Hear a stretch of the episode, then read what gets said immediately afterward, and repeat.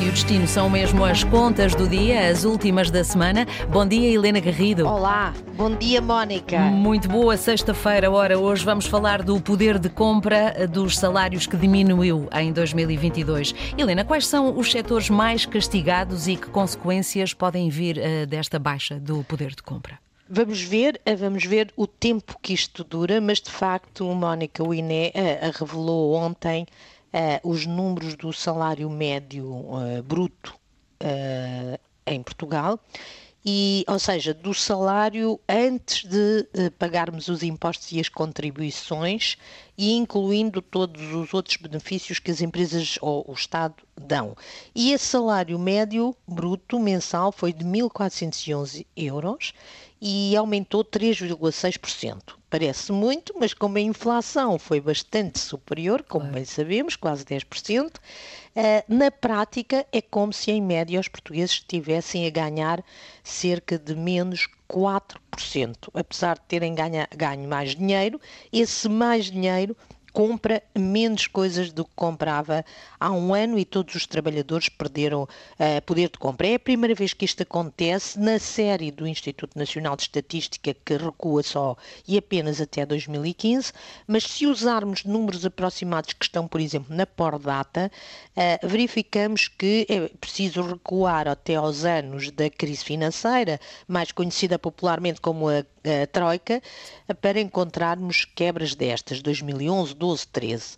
Todos perderam poder de compra em 2022, mas alguns, e para ir à pergunta que a Mónica fez, quais foram os setores, uhum. houve uns que perderam mais que outros. Os funcionários públicos tiveram uma perda brutal de poder de compra, 7% em 22, o que corresponde, é, é equivalente a perder é como se não tivessem a ganhar um dos salários do ano. Exato. Uh, e o setor uhum. privado perdeu 4,1%. Houve profissões que perderam mais, como o, o, o setor da administração pública, óbvio, o da eletricidade e o setor financeiro, e houve outros que perderam menos, como o imobiliário e, eh, e o comércio e a construção. Resumindo, entramos em 2023 a receber menos. Quais são as consequências? Bom, quando se compara com o que se passou em 2011, 2012, em que as pessoas sentiram brutalmente nos seus bolsos a crise, Há uma diferença. A diferença é que neste momento o emprego está em valores historicamente elevados, o que ajuda a moderar o impacto desta perda de poder de compra. Não aconteceu o mesmo na crise de 2011-2012, em que o desemprego atingiu níveis recorde, nunca vistos em Portugal. A outra é que entramos nesta degradação do poder de compra vindo de uma fase, vimos todos de uma fase, em que fomos forçados a poupar por estarmos em confinamento, não podemos consumir.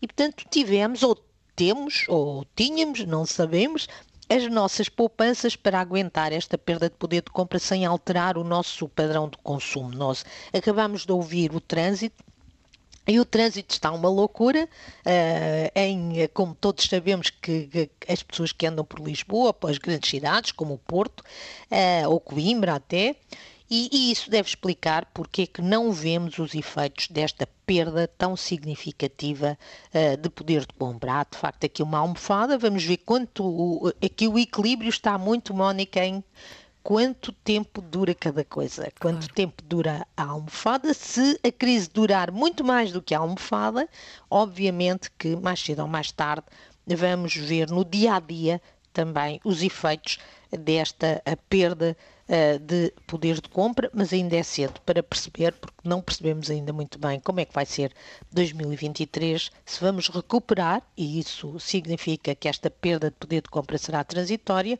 ou se pelo contrário vai continuar exatamente a agravar-se. Todos esperamos que não se agrave.